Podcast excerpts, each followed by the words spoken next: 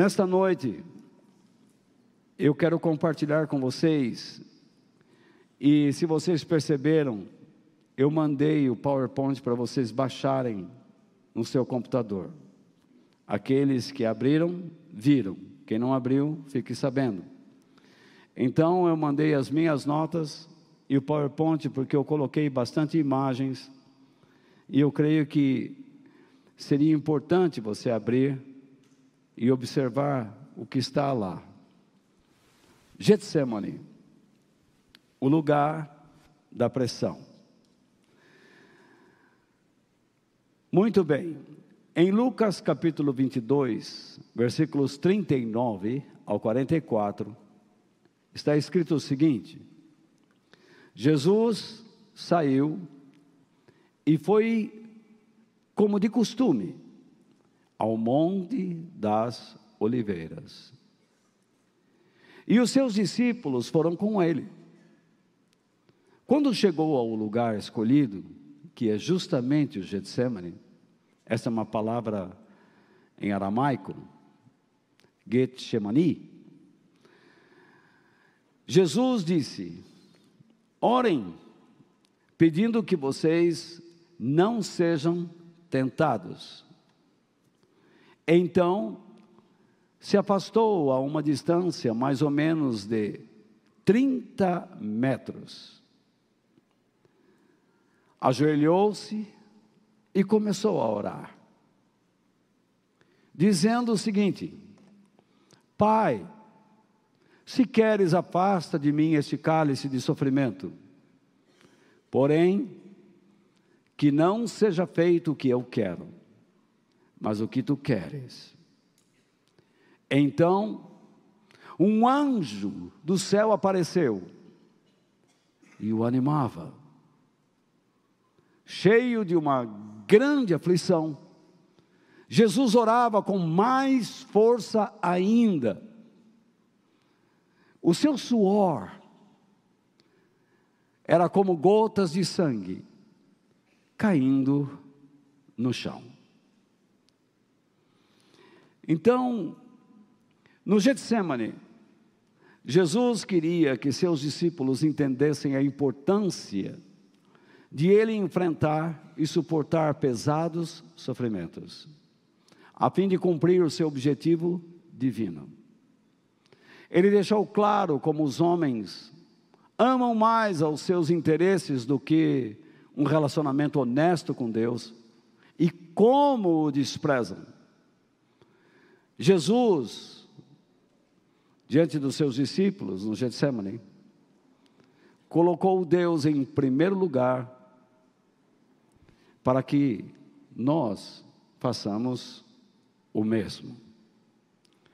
Então, eu vou mostrar para vocês algumas coisas interessantes sobre o Monte das Oliveiras. Porque Jesus foi orou daquela maneira naquele lugar? Porque ele derramou sangue naquele lugar? O que esse sangue significa?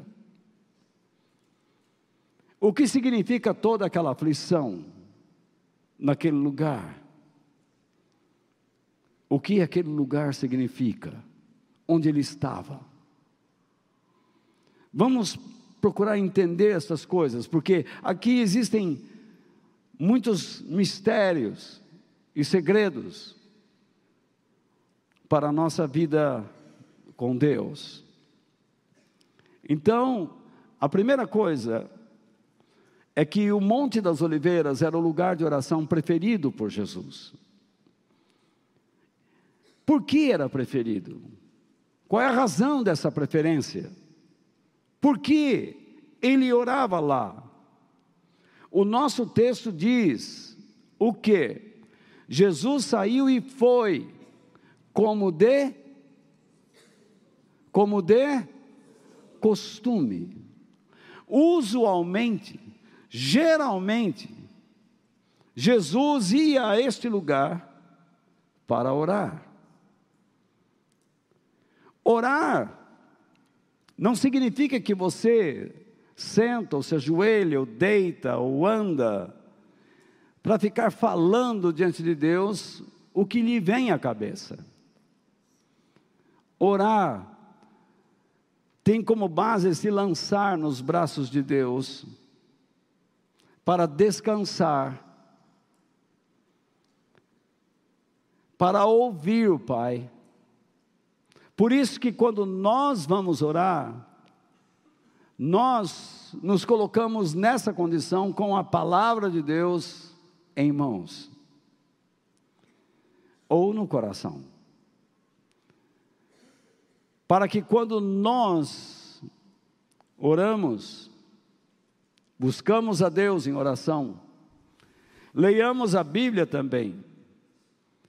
É importante que vocês aprendam a ler a palavra de Deus em voz alta porque esse é o costume do povo de Deus.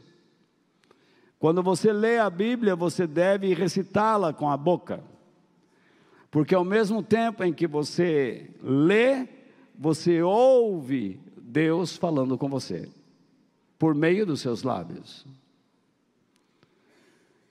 Não é que você vai ler a Bíblia e berrar para os vizinhos, você vai falar a palavra de Deus. É importante que você procure memorizar versículos, textos, até capítulos. Se não for possível, é importante que você guarde no coração aquilo que leu, para saber, ter convicção de que realmente leu, de que realmente aquilo é bíblico, está nas Escrituras. Porque quando, conforme nós lemos no início, toda a escritura sagrada, não está dizendo que só o Novo Testamento. Lembre-se que os primeiros cristãos não tinham o Novo Testamento. Eles tinham apenas o Velho Testamento. E não tinham em mãos. Eles tinham uma tradição oral. Muitos judeus da época de Jesus, vivia por meio de ensinamentos sem comprovação bíblica. Eles confiavam nas pessoas que lhes falavam. Eles não tinham a Bíblia como nós temos, físico, o livro físico, em nossas mãos. Eles não tinham. Eles confiavam no ensinamento de seus mestres. E quando Jesus veio, ele veio ensinando a palavra de Deus de uma maneira tão estranha para eles, que chegaram ao ponto de questionar. Ele ensina de modo diferente. Ele ensina como quem tem autoridade. Porque ele apontava para a palavra de Deus.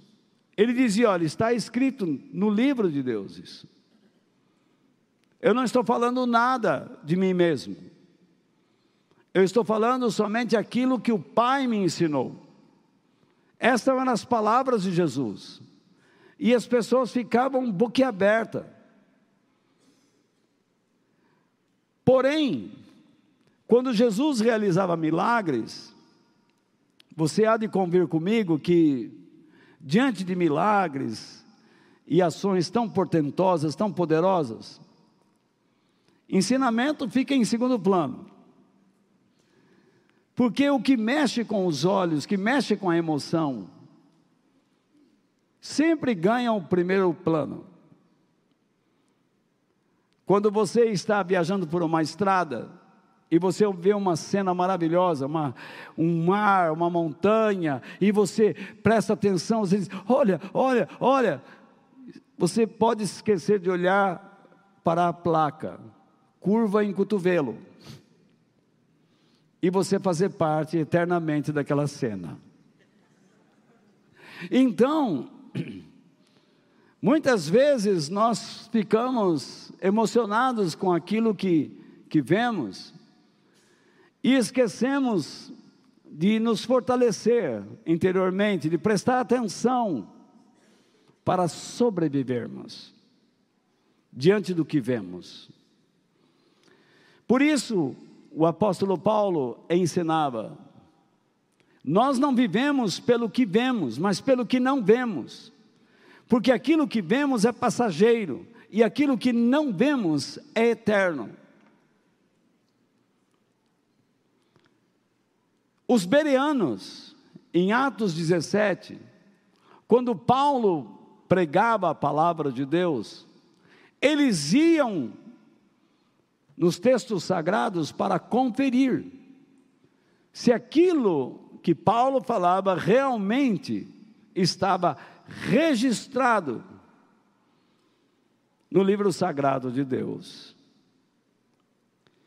Quando eu coloco essas referências ao lado dos meus textos, que este de hoje me deu uma dor de cabeça terrível, eu pensei que não poderia enviá-lo a vocês. Mas espero ter colocado no papel, com toda a fidelidade, aquilo que Deus pretende nos falar, nos ensinar nesta noite, para que você tenha documentado. Eu coloco textos de referência, poderia ter colocado muito mais, mas devido à perda do arquivo, foram todos embora, eu tive que refazer tudo isso de uma maneira muito ligeira, e espero que atenda às necessidades de todos nós. Mas aí estão algumas referências dentro dos parágrafos, que vocês devem ir até elas depois, com calma, porque elas darão a vocês o suporte para compreender a razão daquele parágrafo, das ideias, a base bíblica para eles. Diante de tudo isto, nós precisamos entender uma coisa. Jesus ensinou muito, ele curou muitas pessoas, ele fez muitos milagres. E alguém me pergunta, mas a época dos milagres já passou? Jamais. Das curas já passou? Nunca. Do poder do Espírito Santo? Também não. Tudo continua valendo. Mas e as línguas? Acabaram? Não. A profecia cessou? Não. Os dons do Espírito Santo? Não. Tudo isso vai acabar quando vier aquele que é perfeito. Pelo menos para a igreja, que será arrebatada com o Senhor. E mesmo no período da grande tribulação, as pessoas verão milagres de Deus. Porque o Espírito Santo ainda estará agindo na vida de 144 mil homens. E as duas testemunhas que Deus levantará naquele período, para então trabalhar pela última vez com a fé de Israel a última oportunidade que Deus dará àquele povo que o rejeitou. Então, Jesus ensinou muito, curou muitas pessoas, fez muitos milagres. Mas às vezes nós o vemos em situações enigmáticas, onde existe muita alegoria. E Deus faz isto de propósito, para que através daquelas alegorias, daquelas comparações do ambiente, para chamar nossa atenção a algo que está para acontecer, ou que está acontecendo, e que servirá para o nosso crescimento espiritual.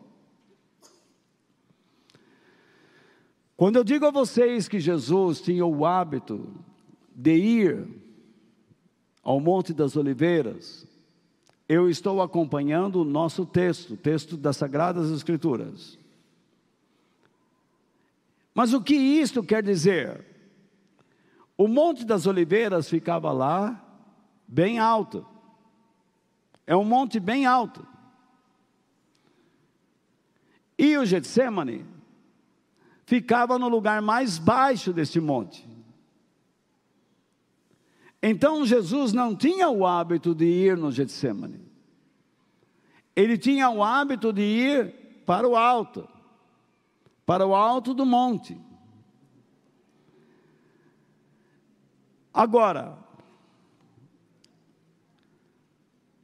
o que acontecia lá no alto do monte? Por que ele ia lá? Vamos ver. Eu peço que vocês apaguem essas luzes todas para mim, por gentileza. Não, não da igreja propriamente, essas daqui da frente, por gentileza. Pra... Essa aqui também, ó. Vai atrapalhar no filme? Mais ou menos? Dá para ver o slide? Dá? Muito bem. O que é que vocês estão vendo aí? Vocês estão vendo o Monte das Oliveiras da época de Jesus. Lá de cima ele tinha uma visão da cidade de Jerusalém, suas muralhas estão aqui. E o templo estava aqui. Então, lá de cima ele orava por Jerusalém e por aqueles que trabalhavam no templo, porque Jerusalém era a base religiosa, era a cidade que guardava as instruções de Deus, a Torá. E no templo, todo o serviço religioso e o uso dos seus utensílios carregavam em si toda a representação de Deus. E todo o ensinamento acerca do Messias, que era o próprio Jesus, a pessoa que eles tanto aguardavam. Então Jesus pedia para que aquelas pessoas tivessem os olhos abertos que lhes abrissem os olhos, que Deus lhes abrisse os olhos, para que enxergassem nele a pessoa do Messias. Esta é o tipo de oração que nós também fazemos uns pelos outros. Em certos momentos, eu me coloco também como no Monte das Oliveiras, lá no alto, pedindo a Deus que abra os seus olhos, e de tantas outras pessoas, para que enxerguem em Jesus aquele que pode lhe dar esperança, fé, resgate de ideias e de filosofias destruidoras, destruidoras de suas famílias, da sua fé. Eu peço que Deus lhe dê encorajamento, lhe ensine o caminho da perseverança, que a sua fé seja eficaz para a glória de Deus. Mesmo Jesus orando por Jerusalém, chorando por ela. E vocês se lembram que deste mesmo monte ele disse: Ah, Jerusalém, quantas vezes eu quis juntar você, como a galinha junta os seus pintinhos, mas vocês recusaram.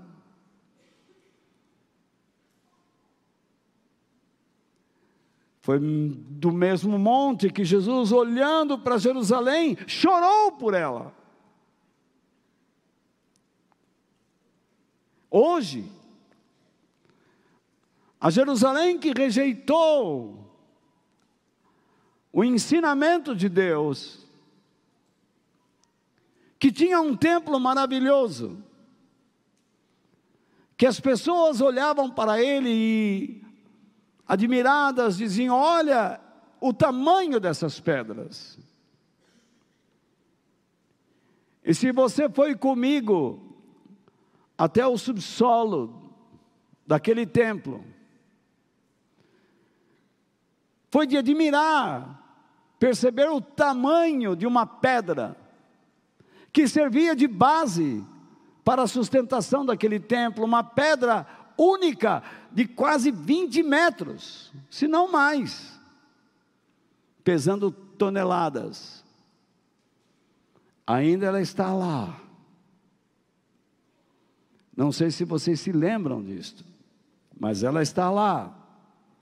E possivelmente a veremos quando voltarmos a Jerusalém. Mas pela resistência à palavra de Deus, a visão que você tem de Jerusalém hoje é esta.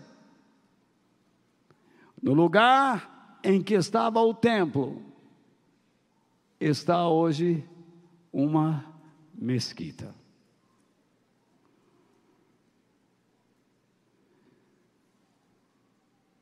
Muito triste. Então,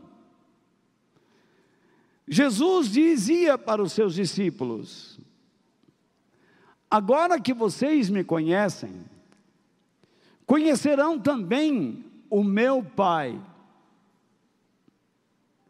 E para Filipe, que pediu a ele, Senhor, mostra-nos o Pai. Ele disse: E você ainda não me conhece? Quem me vê, vê também o Pai. Nós vemos um dos motivos de Jesus ter vindo.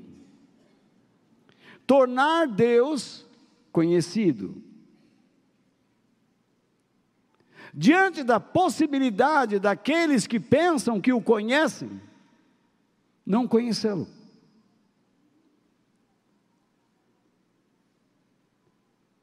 Quem eram aqueles discípulos? Pessoas próximas do conhecimento da palavra de Deus, acostumadas à tradição oral,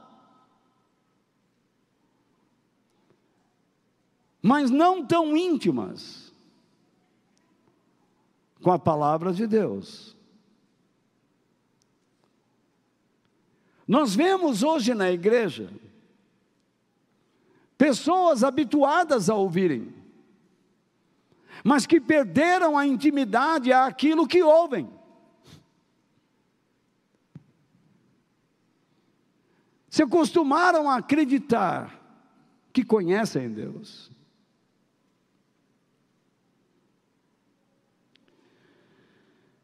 Você só conhece uma pessoa quando é capaz de discernir o seu caráter e os seus objetivos de vida. O fato de alguém lhe falar sobre alguém não lhe dá a capacidade de dizer que verdadeiramente conhece essa pessoa. Isso é muito comum no casamento. Na pressa de se casar, você abriga um monstro em sua vida.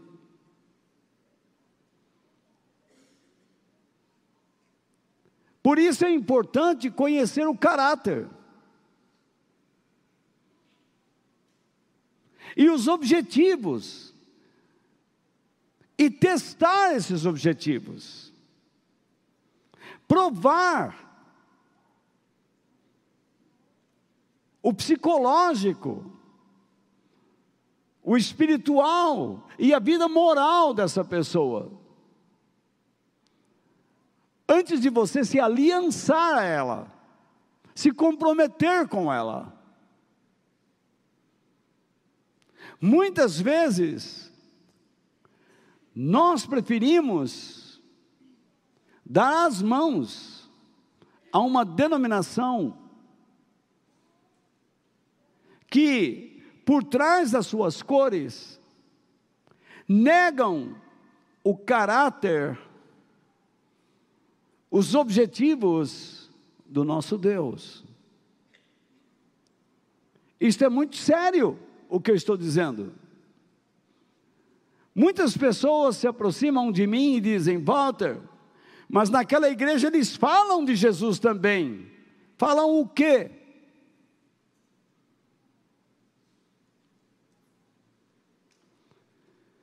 Falam o quê?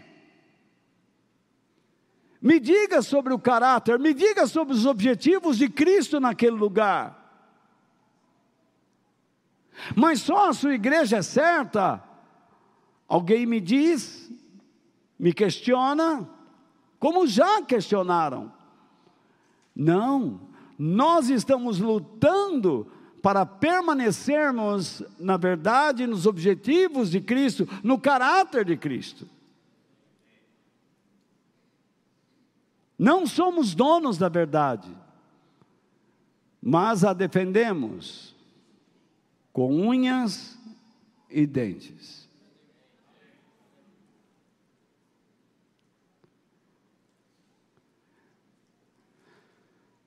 Enfim, veja, vocês me conhecem, pela razão de me conhecerem, conhecerão.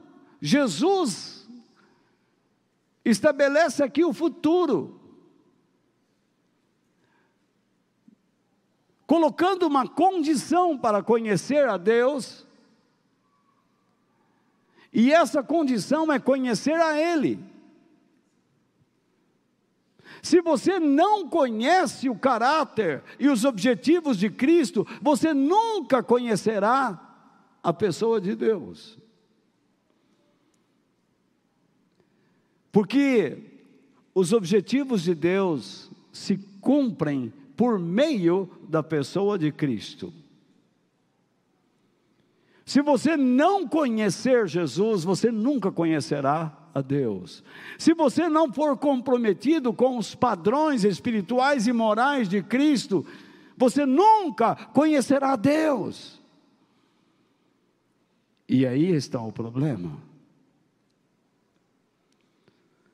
Quando você fala sobre os padrões espirituais e morais de Cristo, as pessoas que pensam que conhecem a Deus acham que você está agredindo.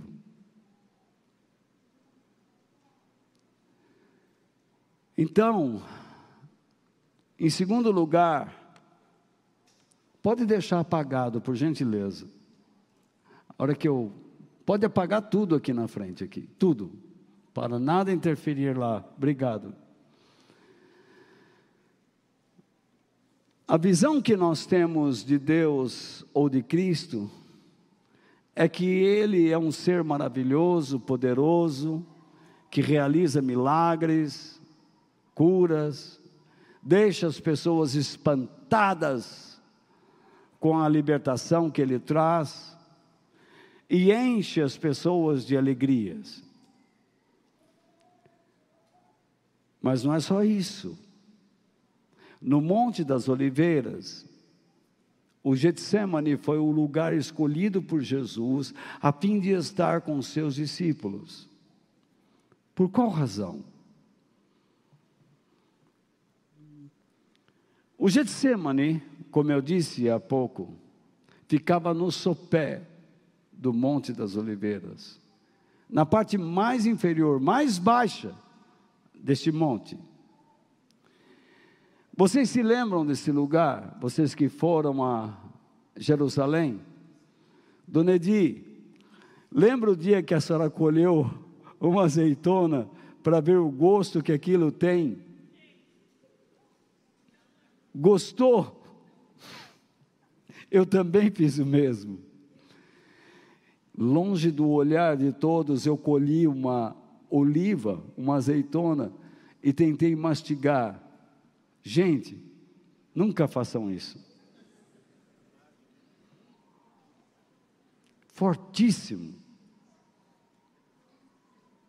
Fortíssimo ao paladar. é insuportável, é picante,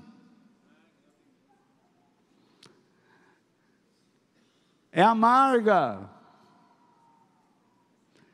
não tem um sabor muito desejável.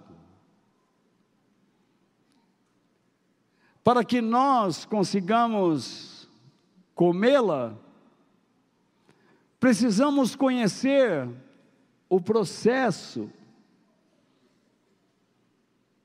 para que a degustemos. Muitos tentam saborear Jesus. Mas se você não conhecer o processo para essa degustação, você o rejeita. Porque o sabor de Cristo na sua vida, na minha vida, é amargo. Não será tão desejável. E é por isso que nós criamos um processo paralelo. Dentro desses processos, criou-se a figura de um Jesus proveniente de Hollywood. Sim, da indústria cinematográfica. Um Jesus que agrada a todos. Um Jesus que enfeitiça os olhos. Um Jesus tão bonito que é impossível recusá-lo. Criamos um Jesus festivo, que não se preocupa muito às exigências de Deus, mas que você permaneça como integrante de uma igreja local, contribuindo financeiramente, assistindo presencialmente às reuniões. Não se preocupe em entender muito, não. O importante é estar lá. Criamos muitos processos que nos enganam, que trazem um sabor falso da pessoa de Cristo.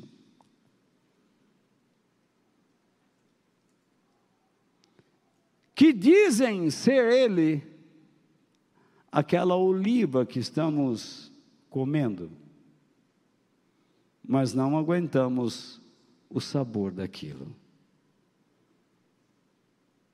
Perigoso, não é? Mas é isso que estamos fazendo. Esses processos nos transformam. Nos transformam a tal ponto de o próprio Jesus, lá em Apocalipse, dizer: Estou ao ponto de vomitá-los da minha boca.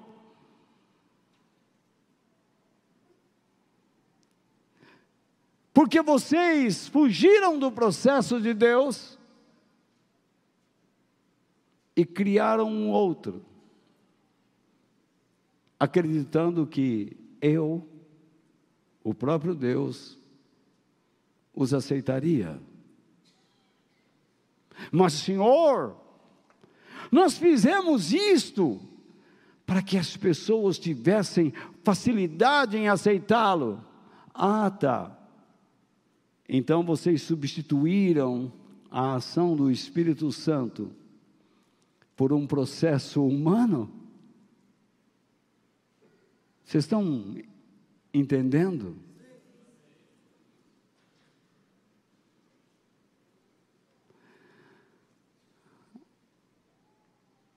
Veja aqui. Lembram quando nós entramos nesse jardim? Quem se lembra desse lugar? Na verdade, aqui não é jardim nenhum. Isso é um pomar. Erroneamente o classificamos como um jardim. Não é um lugar de flores, mas é um lugar de árvores com frutos comestíveis. Mas se comermos o produto dessas árvores, como elas nos oferecem, rejeitaremos facilmente o seu fruto. É necessário que entendamos o processo do seu fruto para aguentarmos o seu sabor. O processo está nas sombras do Getsemane, cuja palavra mesmo significa o local da prensa. Onde a oliva precisa ser prensada para produzir algo. Eu, particularmente, gosto muito de azeitona. E comecei a aprender o valor daquilo que flui dela do líquido que flui dela, que é o azeite. E quando você pesquisa na internet sobre os benefícios do azeite, você ficará encantado. Logo, logo você substituirá o óleo pelo azeite porque você não quer mais os malefícios do óleo, mas se encantará com os benefícios do azeite em sua vida. As árvores que você vê aqui não têm flores, não dão flores, mas dão frutos. É aquilo que Deus espera de nós.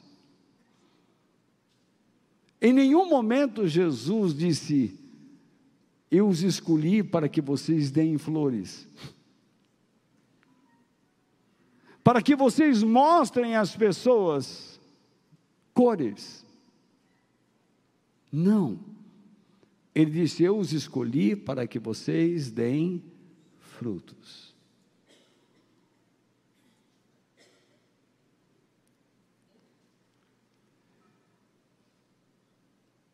Esse fruto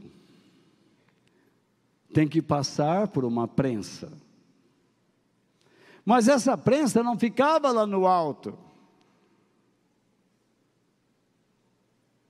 Todo Monte das Oliveiras é um pomar, não é um jardim. Onde as pessoas colhiam o fruto das oliveiras. E, esse, e esses frutos eram levados à região mais baixa desse monte, para serem esmagados nessa prensa. Olha o tamanho dessa pedra. Imaginem o peso dela.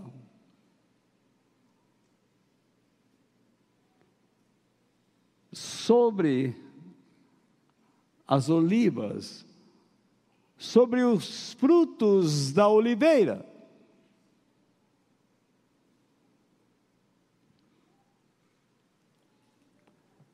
Então, naquele monte,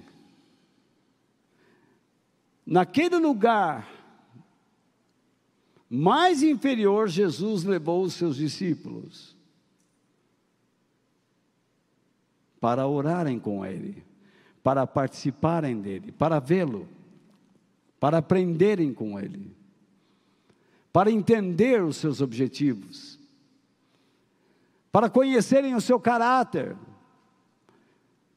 para conhecerem a fundo o que estava para acontecer, a fim de não serem testados, ou melhor, tentados. Tentados do quê? Porque Jesus sabia que existe uma tendência no coração humano que ao conhecer a verdade serão tentados a abandoná-la e a abandonar aquele que a diz. Muitos de vocês serão tentados a abandonar esse lugar, porque eu quero lhes dizer a verdade, ensinar a vocês sobre ela. A minha preocupação aqui, como vocês me conhecem, não é o dinheiro. Eu não estou dizendo que a nossa igreja é única. Temos muitas falhas. Caiu o cinzeiro aí.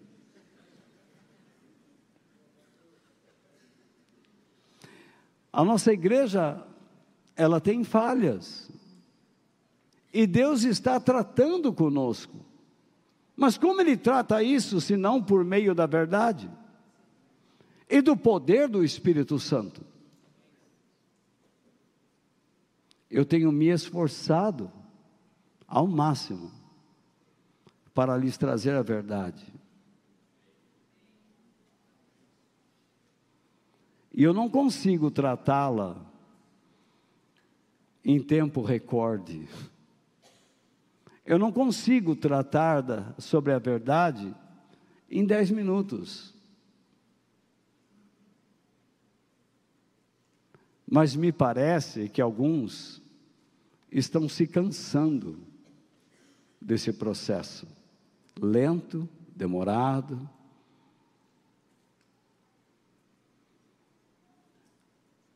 E me condenam.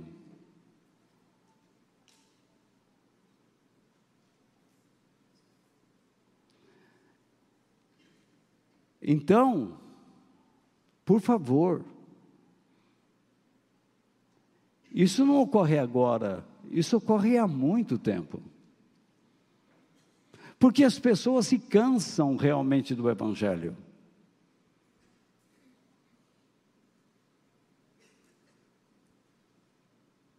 Querem escapar das rédeas de Deus.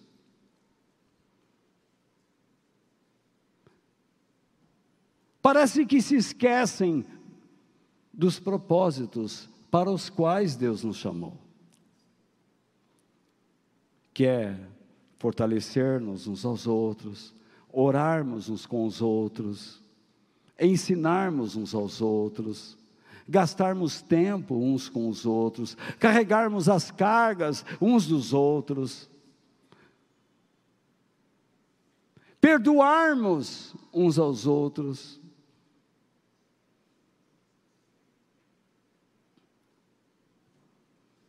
Trocarmos a verdade por uma verdade falsa, é muito simples. Não é, irmão Demir? É rápido. Não vou entrar em detalhes aqui. Mas quando ele terminar esse curso, quem sabe, eu promoverei um outro curso onde o professor serei eu,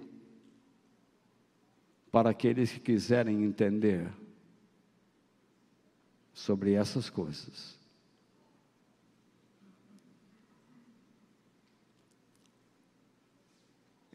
Tenho procurado abrir seus olhos.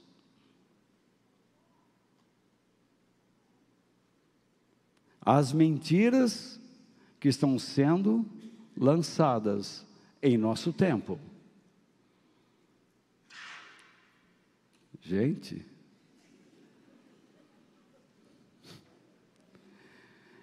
Veja só. Jesus disse: não é pelas suas flores, não é pelo seu encanto, não é pela sua beleza que vocês conhecerão aqueles que me seguem, mas é pelos seus frutos. E isso nós temos muito que discutir. E quando nós tratamos sobre essas coisas, muitos se aborrecem.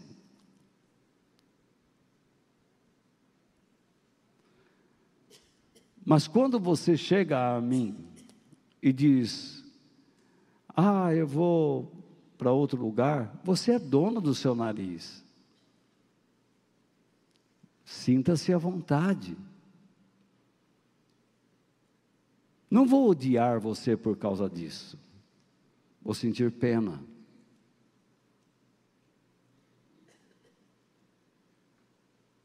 Se os seus objetivos não são verdadeiros. E se aquilo que você está escolhendo o levará a uma trajetória de destruição paulatina.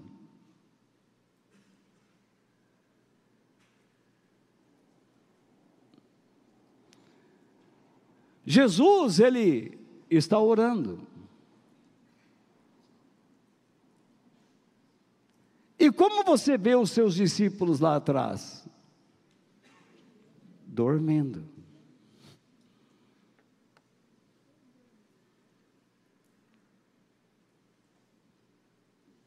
Em sonhos. Num ambiente onde deveria lhes causar pesadelos, susto. Eles estão dormindo. Por três vezes, Jesus os acordou. Você gosta de ser acordado dos seus sonhos?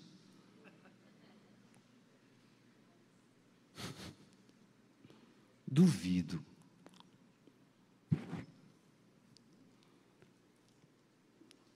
Mas o que a Bíblia diz? Desperta tu que dormes e Cristo o quê? E Cristo o quê? E te iluminará. Aquele processo do Gênesis, haja luz. É isto que Deus quer fazer em você. Para que a partir dessa luz, se propague uma vida poderosa em seu interior e através da sua vida também. Entende? Mas Jesus acordavam e eles voltavam a dormir. Acordaram, dormiram. Acordados, voltaram a dormir. Não adiantava. Então, o que aconteceu. Se Jesus é tratado com indiferença, só resta uma coisa: receber do céu todo o ânimo, toda a força. Assim acontece com você também. Quantas vezes você tentou despertar alguém? Despertar seu filho? seu marido, sua esposa, seu pai, sua mãe. A verdade. E o que recebeu deles? Ou dele ou dela, se não a indiferença. A indiferença do sono. A indiferença dos sonhos pessoais, dos interesses pessoais. Você conheceu a necessidade de Deus na sua vida. Você conheceu a necessidade de ser transformado por Deus na sua vida. E quando você tenta transmitir isto a alguém, o que recebe? O desdém, a indiferença.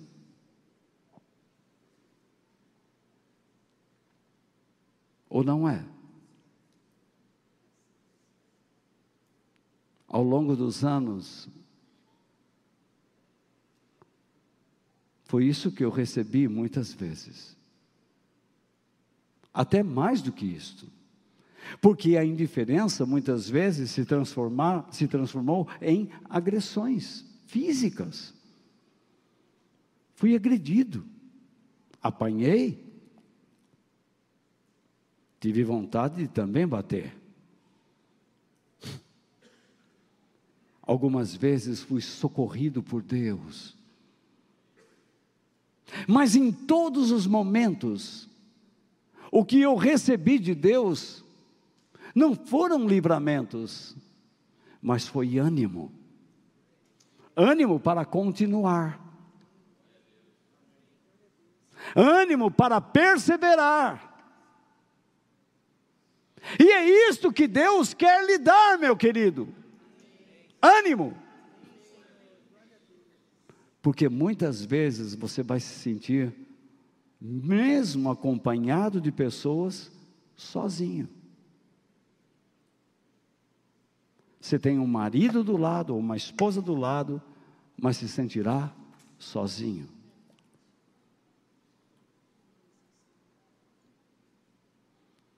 As pessoas não estão ali para te ajudar, estão ali para ver sua queda. Quantas vezes eu vi pessoas torcendo, torcendo, para que a igreja em que eu estava ruísse. Você acredita no que eu estou dizendo?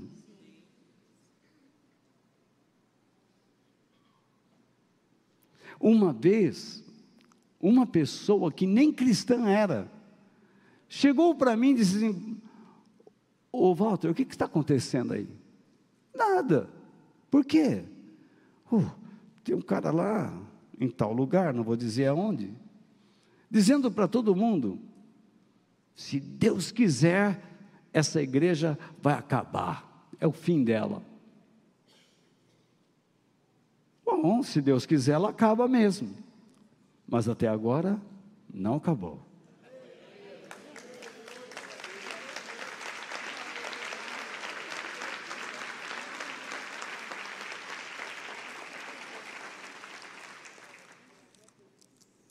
Você percebe como que são as pessoas? Eu já enfrentei de muito na minha vida, de tudo.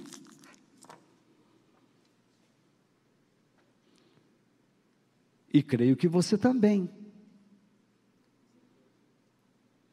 As lutas são grandes, mas graças a Deus que nos dá a vitória por meio de Cristo Jesus, o nosso Senhor. O que pode nos separar do amor de Deus? Nada.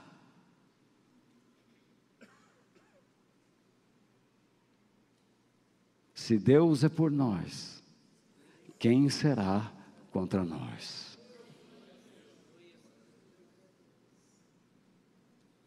Ah, se você tivesse dinheiro. Ah, se você tivesse riqueza você seria procurado, amado, desejado.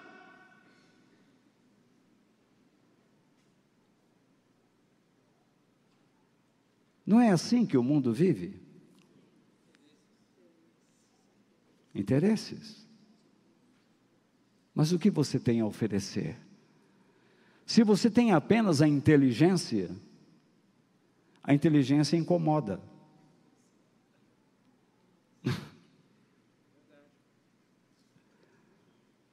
Se você tem conhecimento,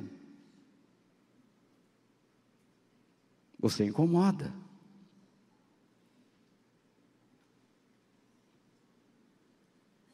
Mas se você é um rico idiota, seja bem-vindo.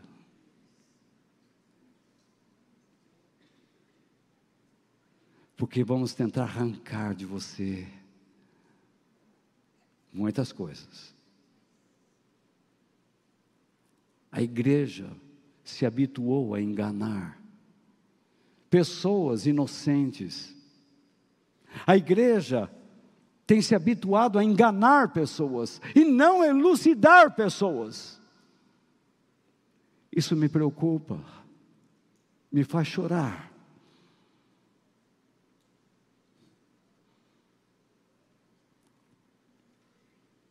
Por isso Jesus está aí chorando no lugar mais baixo. O que vem de cima, lá do alto, é perfeito. Não tem sombra de variação. É perene, é eterno, é grandioso, é maravilhoso. Mas o que está lá embaixo é terrível, é diabólico. E ai de você se tentar defender o que é elevado você será esmagado. E sabe qual a primeira pessoa que irá te esmagar? Você ousa me dizer a resposta? Sabe quem é? Quem? Quem? Quem, meu amado mestre? Eu vou lhe dizer quem. A primeira pessoa, Deus.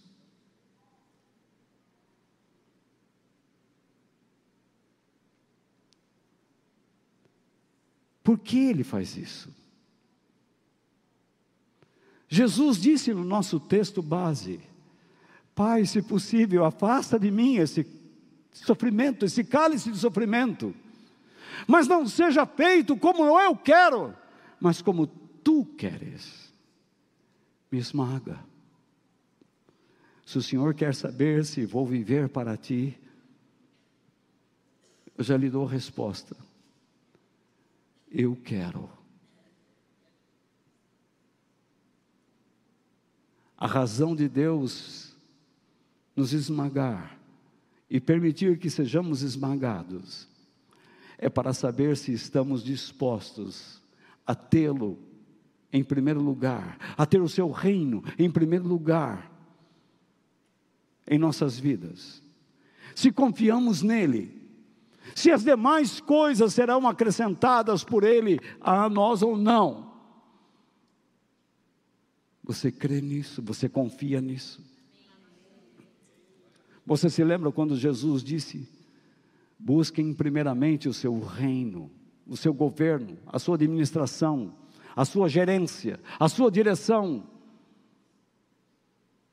Em primeiro lugar, e estejam certos que as demais coisas serão acrescentadas à sua vida. Ele não estava brincando, ele estava estabelecendo um código, uma ordem, uma norma, uma regra Primeiro você busca Deus e o modo como Ele quer que você viva. E acredite, não se apavore. Aquilo que você precisa para subsistir, Deus mesmo acrescentará à sua vida.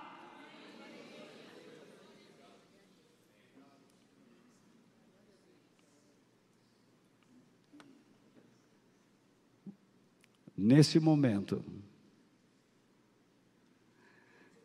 os anjos de Deus, ou o anjo de Deus, segundo o nosso texto, foi enviado pelo próprio Deus para animar, fortalecer, encorajar. Quando você estiver se sentindo sozinho, e se estiver fazendo a vontade de Deus, pode ter certeza do que eu estou lhe dizendo, porque isso tem sido a minha experiência. Deus enviará um anjo. Não precisa muitos, não, um só. Para trazer dos céus aquilo que você precisa para suportar e vencer aqueles que querem te desanimar. Isso é motivo de alegria, não é? Isso é motivo de exaltação, não é? Deus é maravilhoso em nossas vidas, por isso nós podemos dizer: até aqui nos ajudou o Senhor. Até aqui nos ajudou o Senhor, o seu poder é grande, a sua glória é maravilhosa. O Espírito de Deus enche nossas vidas constantemente.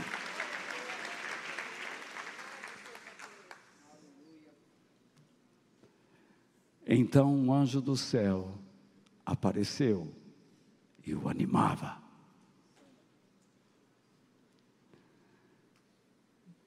Mas isso não impediu de que seu suor se transformasse em gotas de sangue que caíam no chão. O seu suor era como gotas de sangue caindo no chão. Por quê?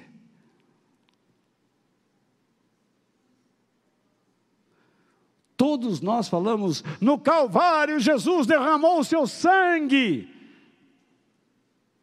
Mas antes de lá, ele já havia derramado. Por quê? Você só entenderá isso se entender o processo da extração do azeite. O processo da extração do azeite era feito em quatro etapas. E você vai entender a razão de Jesus ter derramado o seu sangue no Getsemane. Getsemane então significa o que? O lugar da prensa. Onde ele ficava? No lugar mais inferior. De onde? Do Monte das Oliveiras. Onde Jesus costumava orar? Lá no alto. Mas quando ele levou os seus discípulos ao Monte das Oliveiras, ele não levou primeiramente ao alto. Ele os levou para o lugar mais inferior.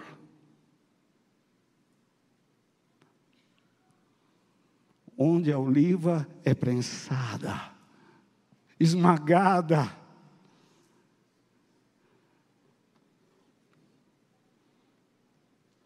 A primeira etapa, o primeiro azeite era destinado a quem? A Deus.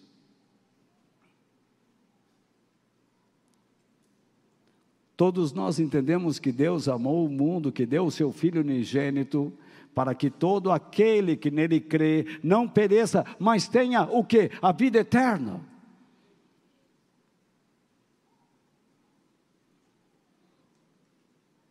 Mas o primeiro azeite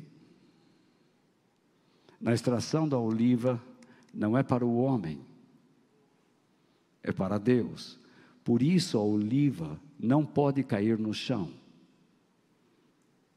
Ainda hoje é assim. Quando se extrai a oliva do pé, quando eles batem no galho, quando eles roçam o galho, a oliva tem que cair sobre uma rede, ela não pode tocar o chão, por causa do azeite extra virgem. No Rio Grande do Sul, isso é comum. Então, ali você está vendo uma rede, a oliva está aqui.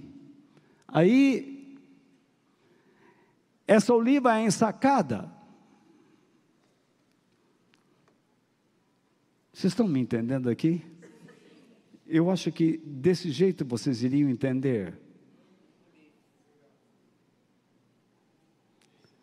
Quando ela é ensacada, eu não coloquei nenhuma outra imagem, mas então esses sacos eram fechados, colocados sobre um lugar limpo, uma pedra, e era colocado saco sobre saco para que por meio do peso natural, para que por meio do peso natural, o peso de um saco sobre o peso de outro saco, sobre o peso de outro saco, fosse esmagando os sacos que estavam embaixo. E então, pelo peso natural, aquelas olivas fossem esmagadas, e então delas fluísse o azeite mais puro, mais delicado, mais picante.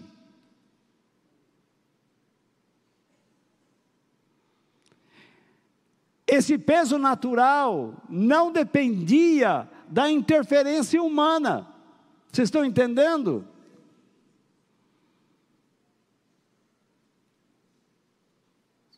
Por isso que eu digo que o primeiro azeite ele era para Deus, destinado a Deus, porque isso está registrado lá em Deuteronômio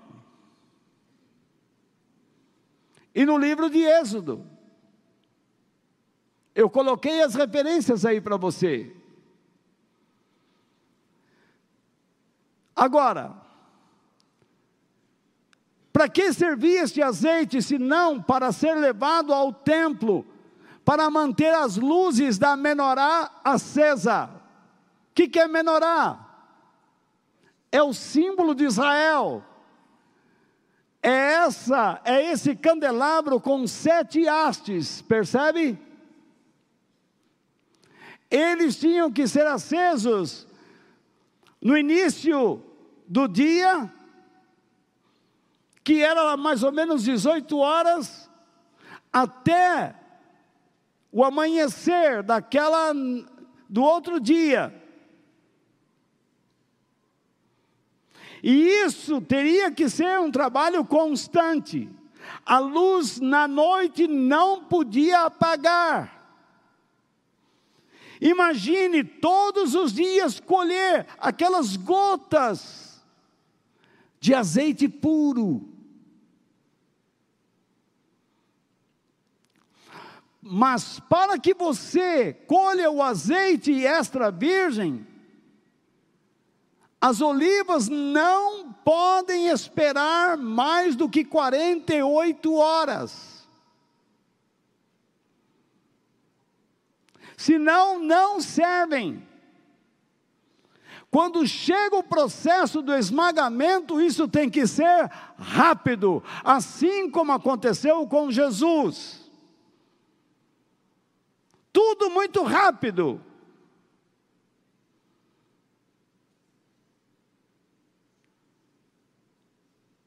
Aquilo que é para Deus tem que ser rápido, porque se você começar a procrastinar, a adiar, não presta. Quando você diz que, ah, eu vou orar, se você já tem uma noção bíblica de que algo é verdadeiro e que precisa ser feito, você não tem que orar coisa nenhuma, você tem que fazer.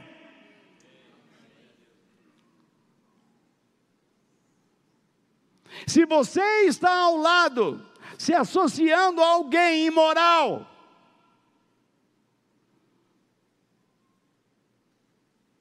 você tem que cortar aquilo rapidamente.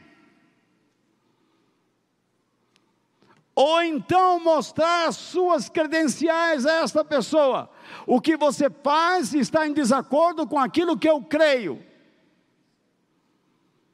Se você quer ter amizade comigo, então, por favor, comporte-se de tal modo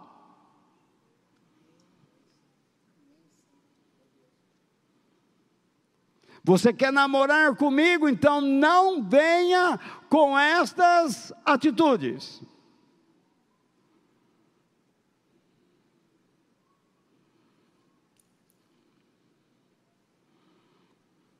Você entendeu? Se você começar a dizer assim, não, tá bom, vamos ter paciência, você vai jogar sua fé no lixo significa que o mundo está entrando no seu coração. O que é para Deus tem que ser rápido. Se você hoje ouviu a verdade e sabe que precisa mudar, mude. É agora.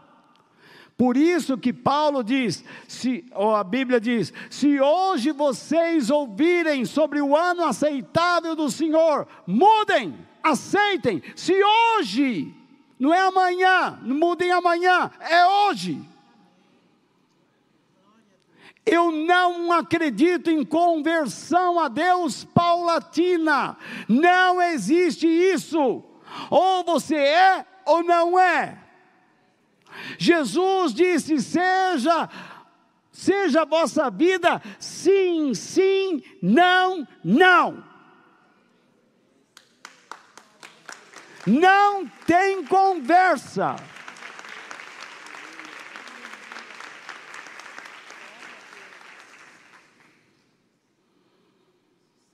Quando Deus chama um homem para uma tarefa, Ele não diz: Olha, vem cá, você está disposto?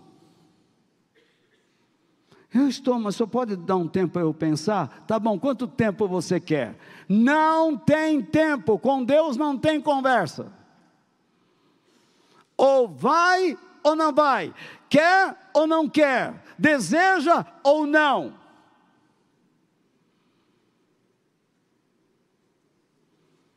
Se Deus disser para você, seja paciente nesta condição, Ele não vai dizer, não vai perguntar para você, mas Deus, o meu temperamento, eh, não, Ele vai dizer, seja paciente, eu quero, você vai aprender agora a ser paciente.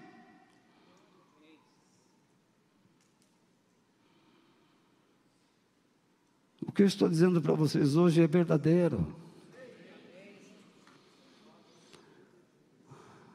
A segunda etapa da extração do azeite. O segundo azeite era destinado ao quê? Ao consumo humano. Aí sim. Aí, eu não sei se eu coloquei ali, deixe-me ver. Não. O segundo azeite era destinado ao consumo humano. Lembra aquela roda que eu coloquei com o burrinho? Então, quando aquele azeite das Zacarias produziam então o azeite puro, esse azeite puro deveria ser reservado. Então sobrava o que? As olivas. Essas olivas eram jogadas na, no lagar, na prensa. E então aquele peso, aquela roda, ia passando, esmagando e eles iam colhendo o que? O segundo azeite. Aí nós temos o azeite virgem. Já está meio bagaçado. então veja bem. O extra virgem é purinho. O virgem já é bagaçado. Então, ele é esmagado.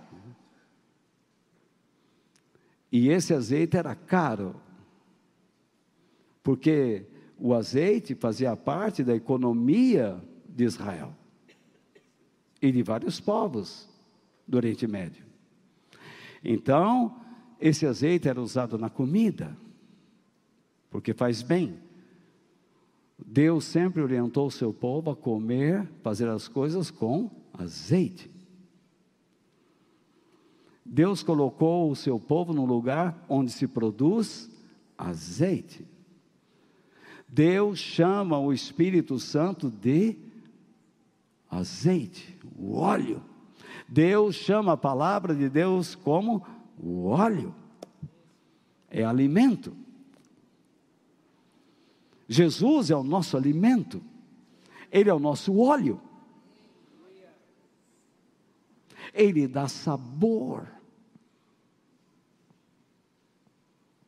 Ele, por meio do azeite, elimina muitas impurezas do nosso corpo.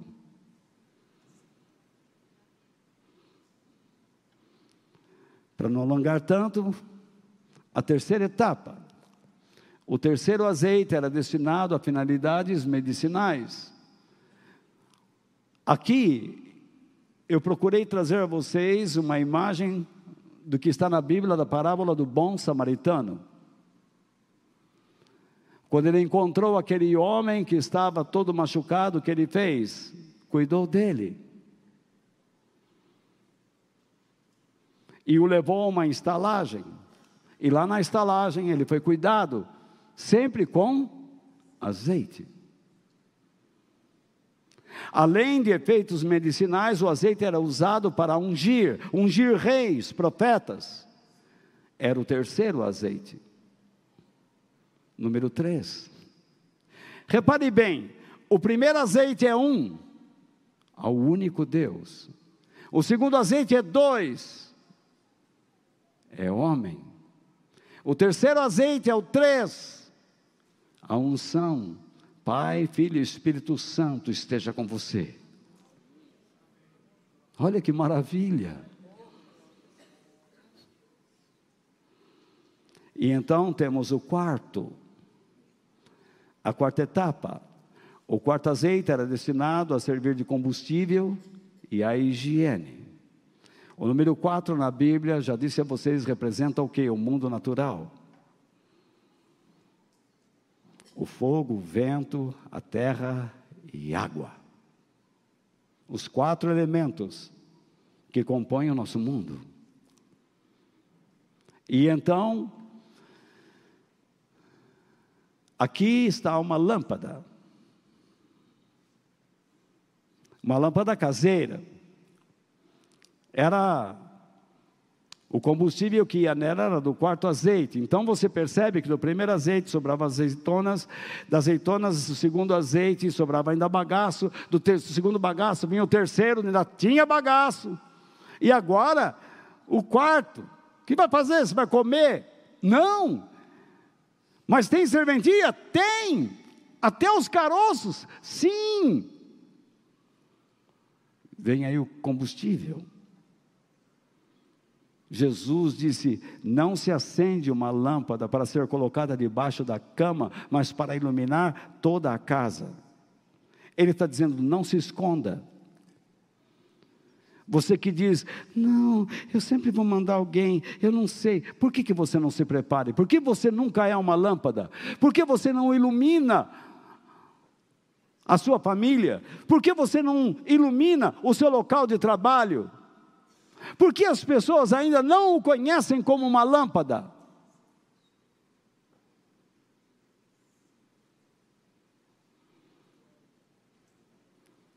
Eu nunca lhe neguei o combustível. Eu nunca lhe, neguei o óleo, o azeite. Então, Deus está dizendo: você é uma lâmpada. Ele mesmo diz: vocês são a luz para este mundo. Está aí. Por causa do azeite do sacrifício de Jesus. Mas não era só o azeite, se fazia com o quarto azeite e o sabão, para higiene. Todos nós sabemos que lá na roça a gente pega o óleo usado, vai guardando, vai guardando, vai guardando, vai fazer sabão. E não é difícil fazer sabão. Aguenta o cheiro.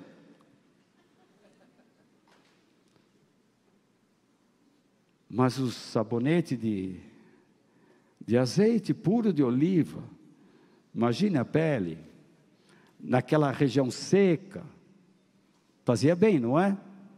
Faria bem, não é? Muito bem.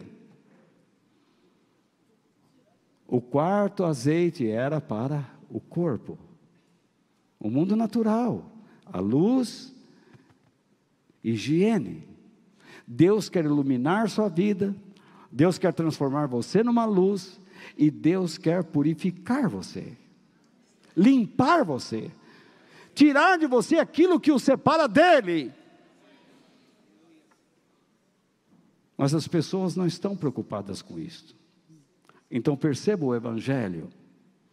O Evangelho leva você a ser uma pessoa dedicada a Deus.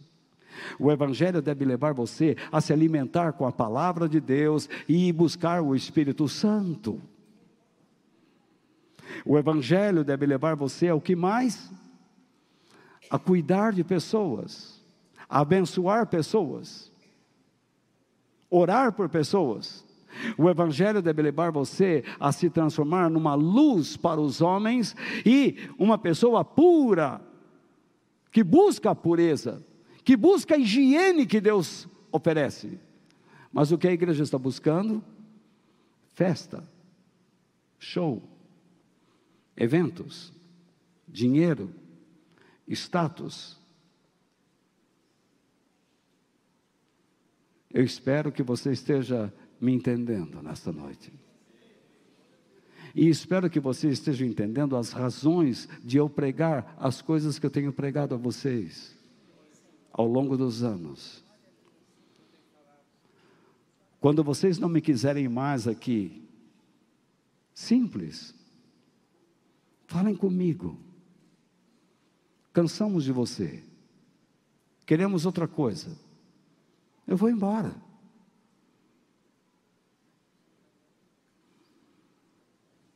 Mas se vocês pensam e acreditam que aquilo que eu estou pregando a vocês é a verdade, ajudem-me a defender esta verdade.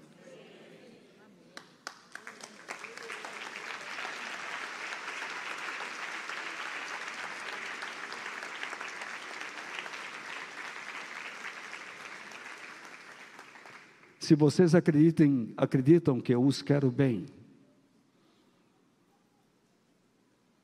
que ao longo desses anos eu não tenho procurado enganá-los. Orem pela minha vida. Ajudem-me. Não durmam. Acordem. Não me deixem sozinho.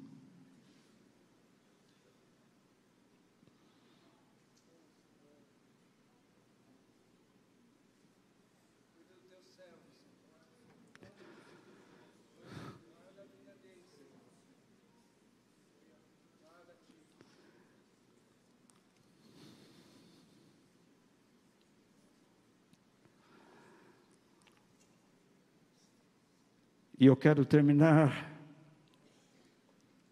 dizendo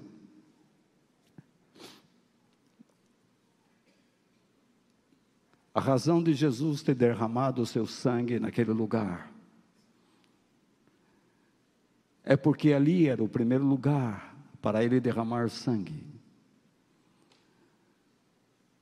Porque o próximo sangue seria derramado noutros lugares mas pela ação dos homens. O primeiro sangue foi no lugar em que o Espírito de Deus o conduziu, e ele, pelo Espírito de Deus, levou os seus discípulos para serem esmagados. Ele estava dizendo aos discípulos: Isto vai acontecer a todos aqueles que amarem a verdade, que buscarem uma vida cheia do Espírito Santo. Encontrarão o seu Getsemane em suas vidas.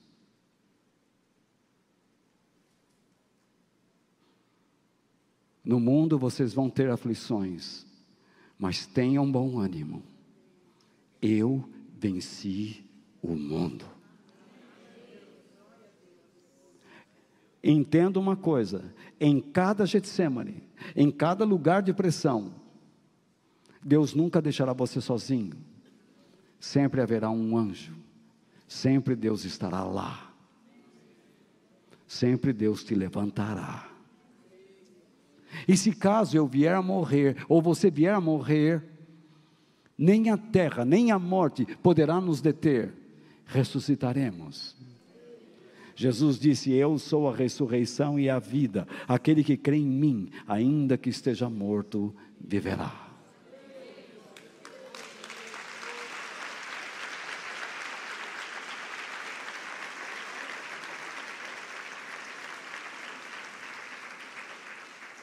o sangue derramado por Jesus atingiria várias áreas: política, no caso, o Império Romano, na sua época, a vida social, a vida comum entre os homens e a religiosa. Jesus não veio para resolver problemas, Jesus veio ensinar os homens a como solucionar seus próprios problemas, por meio da verdade de Deus.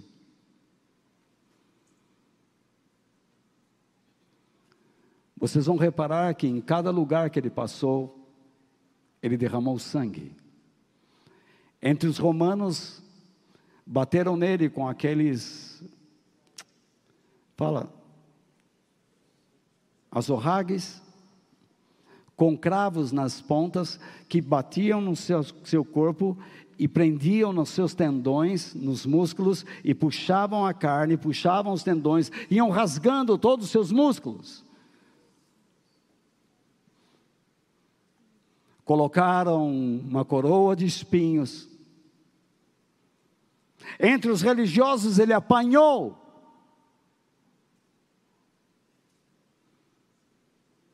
Ele andou entre as pessoas, entre a sociedade de Jerusalém, pelas ruas, derramando sangue.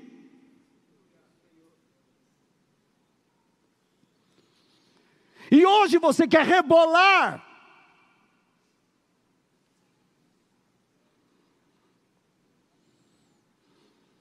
Que brincadeira!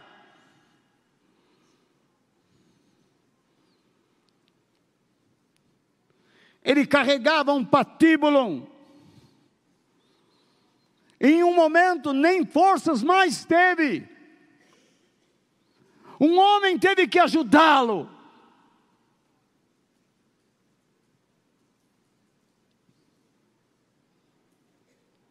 Chegando na cruz, tanto o mundo romano como o religioso e a própria sociedade o crucificaram. Lá em Jerusalém gritaram: solte Barrabás, prendam este homem, matem este homem, crucifiquem-no. O que Jesus estava mostrando para os seus discípulos no Getsemane vocês vão se surpreender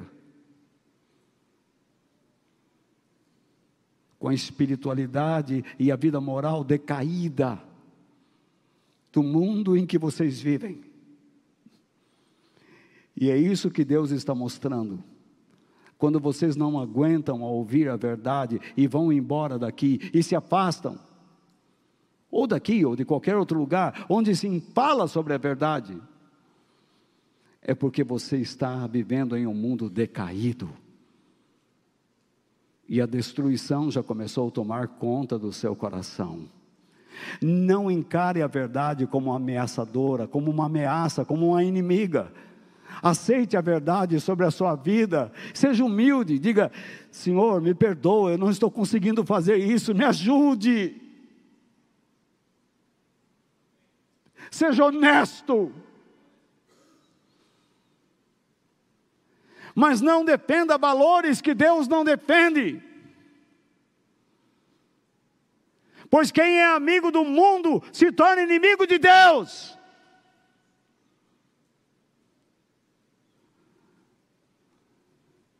Jesus falou aos líderes religiosos da sua época o seguinte: vocês são daqui de baixo, eu sou lá de cima.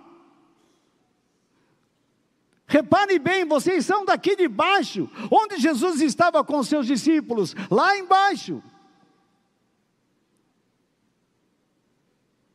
Ele disse aos discípulos: Olha, preste atenção, fiquem comigo, orem comigo. Vocês vão ver as pessoas aqui de baixo, o que eles vão fazer comigo.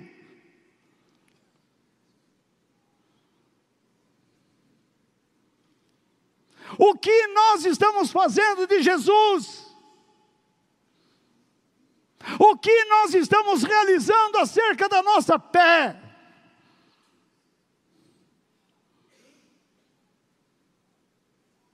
Povo de Deus,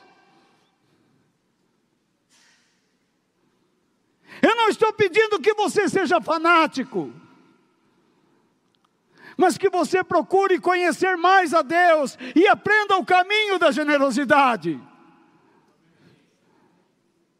Que você ame a verdade e ajude as pessoas, emprestando seus ouvidos, seu coração, Pare de dizer que não tem tempo. Deus te deu tudo o que você precisa e até mais. Mas há certas escolhas que vocês estão tomando que o afastarão dele e arruinarão a sua vida e a sua família. Não caiam nessa mentira, nesse engodo.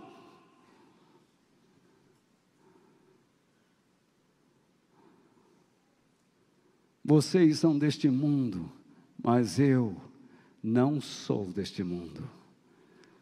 Vocês estão no mundo, mas não são do mundo. Eu estou no mundo, mas não sou do mundo. Eu gosto de artes, eu gosto de futebol, eu gosto de tudo, mas isso não é a minha primeira paixão. A minha única e verdadeira paixão é Cristo Jesus. porque eu vi nele a transformação que ele provocou na minha vida.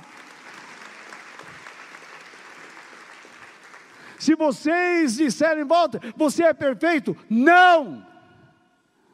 Tenho muitas falhas, mas eu sei o quanto ele já me transformou. E posso dizer para vocês uma coisa: eu sei que o meu redentor vive e é poderoso para guardar a minha vida até o último dia. Cabe a mim confiar nele e permitir que ele me guarde.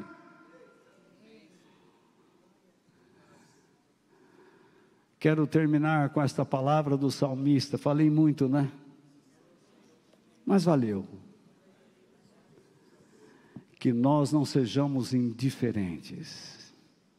Se Jesus está dizendo, vocês são daqui de baixo e eu lá de cima, para onde eu devo olhar? Para cima, para a eternidade. Lá é o meu e o teu lugar, meu irmão. É para lá que você quer levar seus filhos. É para lá que você quer levar sua família. Será que você fica feliz quando vê seu filho chegando drogado?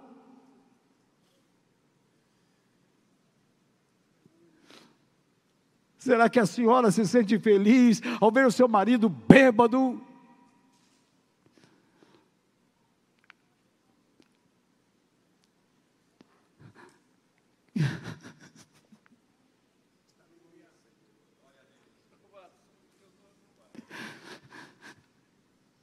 Será que você, pai, mãe, se sente feliz ao ver seus filhos se envolvendo com a pornografia?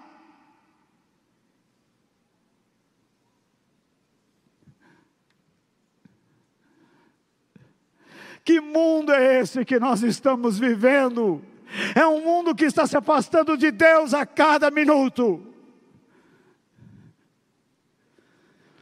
Que Deus use de Sua misericórdia para conosco e abra os nossos olhos, porque ainda neste instante, Jesus está intercedendo por nós do céu, da parte de cima mas ao mesmo tempo Ele vem aqui embaixo, onde moram os miseráveis, para nos ajudar, porque Ele sofreu tudo que nós sofremos e sabe como nos ajudar e nos dá poder para vencer.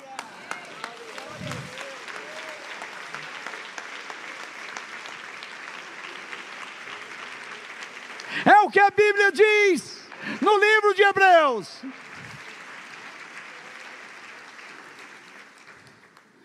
E é por isso que nós ajudamos pessoas, porque somos ajudados por Deus.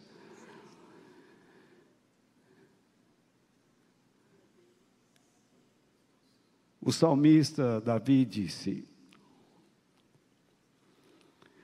Estou certo de que verei ainda nesta vida o Senhor Deus mostrar a sua bondade. Isto é a graça.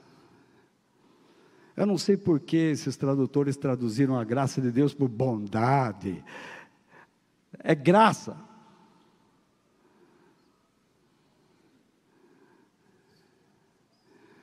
Estou certo de que verei ainda nesta vida o Senhor Deus mostrar sua graça, o seu favor.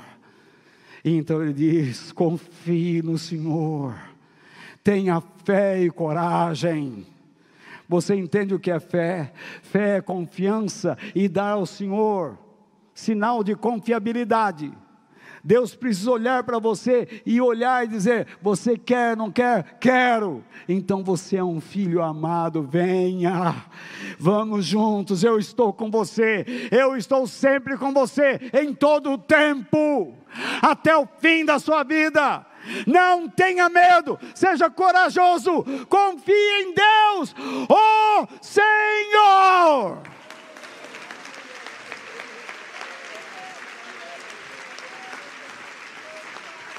confia.